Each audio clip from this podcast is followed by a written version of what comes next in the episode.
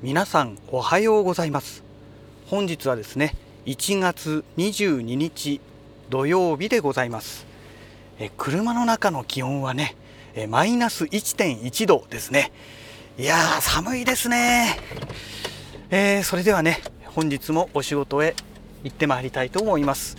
えー、天気は快晴ですね。え雲一つない青空が広がっているそんな状態ですね。はあえー、今日はねちょっといくつかいろんなね話をさせていただこうかなと思うんですけどもまだねツイッターではね何もアップしていないんですけども、えー、昨日の夜からですね今朝までついさっきまでね8時ちょうどまでですかねあのー、アトムカム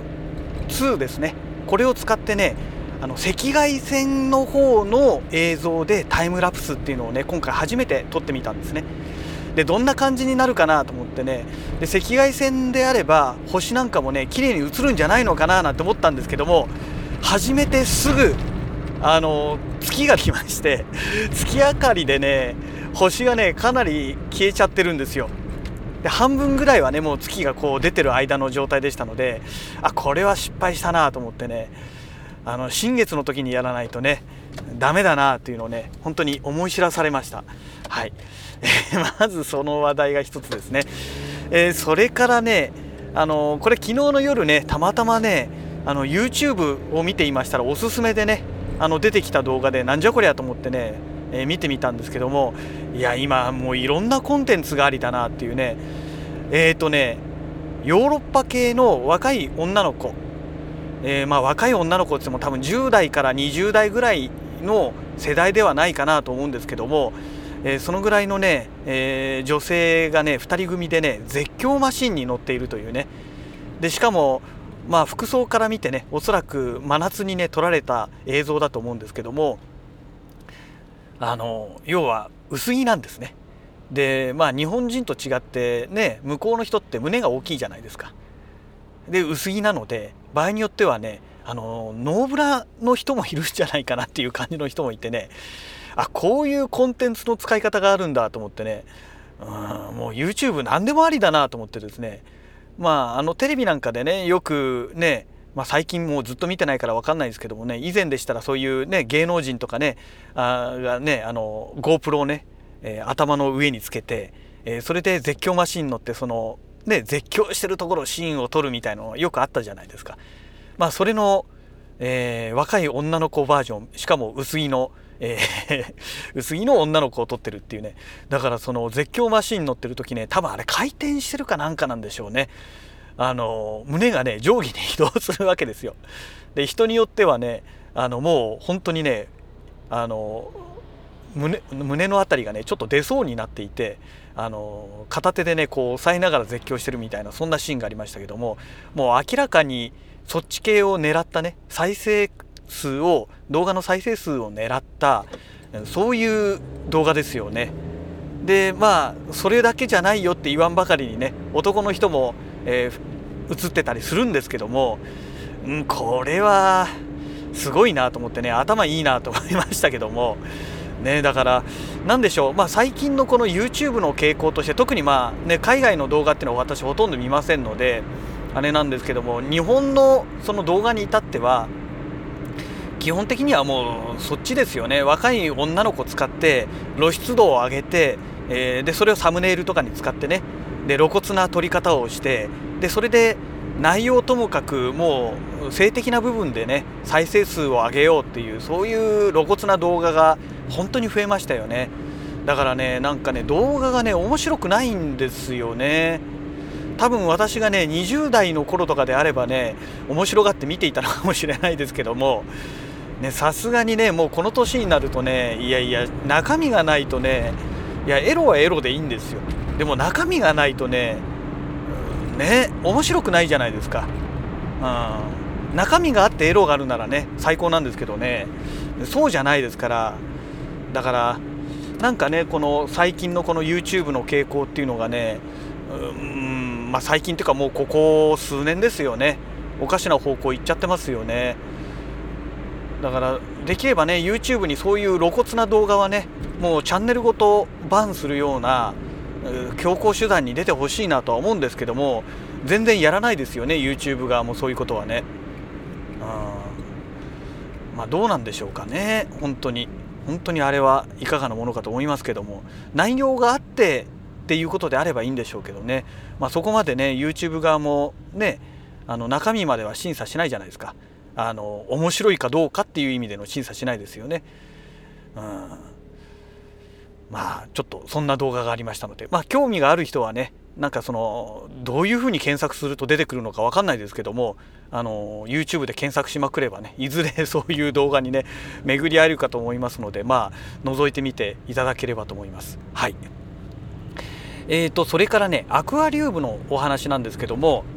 アクアリウムの、あの例の栽培キットあの水草栽培キットですね、えー、これの件なんですけどもだいぶねあのもう発芽してましてであのこのスポンジ一面とまではいかないんですけどねかなりの割合でもう発芽して芽が出てきましたので昨日の夜ですね以前もう何年か前に使ってましたああれだあのー、ヤマトヌマエビの妖精ゾエアを育成するためにあの何て言うんでしたっけね。ミドリムシが大量にえー、溜まっているその緑色になった水ですね。苔苔みたいのが溜まってる。あれを作るためにねあの植物育成用の LED をね買ってねずっとそれで作ってたことがあったんですね。でその LED がもう今ねそれやってないですから余ってましたのであの今回ねこの90センチ水槽にぶら下げてるサテライト水筒水槽にねの上にねそれをつけてね、えー、昨日の夜から点灯してるという状態ですね。でまだ一晩なのでなんか育ったのか育ってないのかよく分かんないんですけども、うん、まあつけないよりかはつけた方がマシなんじゃないのかなっていう感じでねつけてみました。でその LED の明かりがねピンク色なんですよ。であの夜中にねもう12時ぐらいにはもう昨日目が覚めてしまってですねでずっともううとうとの状態で朝を迎えたんですけども、えー、その間にねあのアトムカムで90センチ水素をあの監視してますからでそれでね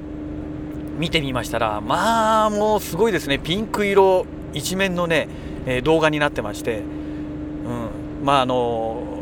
ツイッターのねアクアリウムアカウントの方にその動画はアップしてありますけどもうんまあ、今晩はねちょっとさすがに一日中つけっぱなしは良くないので今日の夜にでもストップしてねまた明日の朝つけるっていうね、まあ、そんな感じに切り替えようかななんて、えー、思っております。はいいやまあでもね本当にねあの何て言うんでしょうかねここのところね、まあ、帰ってからね本当にもうご飯食べてで横になってっていうね。でそのまま眠っちゃって気がつけばもう12時ぐらいになってて、えー、でそこからもうずっと眠れないっていうね。そんな感じがね23日続いてるんですよ。3日3日4日ぐらい続いてるかな、うん、そんな感じですので。いやちょっとこのままいったらねほんと体おかしくなっちゃいますよね。うん、であそうそうそうそうそう。それからねえっ、ー、と昨日のラジログ昨日昨日おととい、えー、のラジログでもお話ししてると思うんですけど Zoom から出ましたフィールドレコーダー F3 ですね。でこれはねもうポチりました。でポチったんですけどもあの残念ながらおそらくなんですがえー、初回ロット分っていうのはね多分私もゲットできてないと思うんですね。えー、でね、えー、サウンドハウスでポチったんですけども、まあ、お取り寄せという状態になってまして、まあ、まだね発売されてないものですから、まあ、お取り寄せはわかるんですけども、まあ、おそらくいまだにあの受付しましたっていうメールは来ましたけどもあの確保しましたっていうねそういうメールは来てませんので、まあ、おそらくなんですがまあ、初回ロット分はね、え、手に入れられなかったんじゃないかなと思います。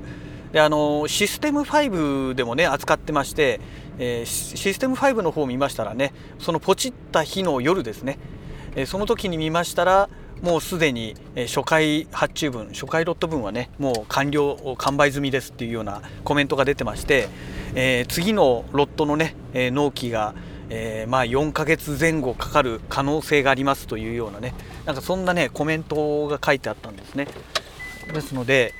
うん、まあ、今回ねサウンドハウスさんで手に入らなければまあおそらく入ってくるのは4ヶ月以上後というね、えことになってくると思いますので、ね、まあ1月終わり、まあ、2月だとして6月というようなね、えー、状態になるのかなという状態ですね。はい、えー、そんなわけでね会社の駐車場に到着しましたので、えー、本日のラジログはこの辺りで終了したいと思います。それではまた。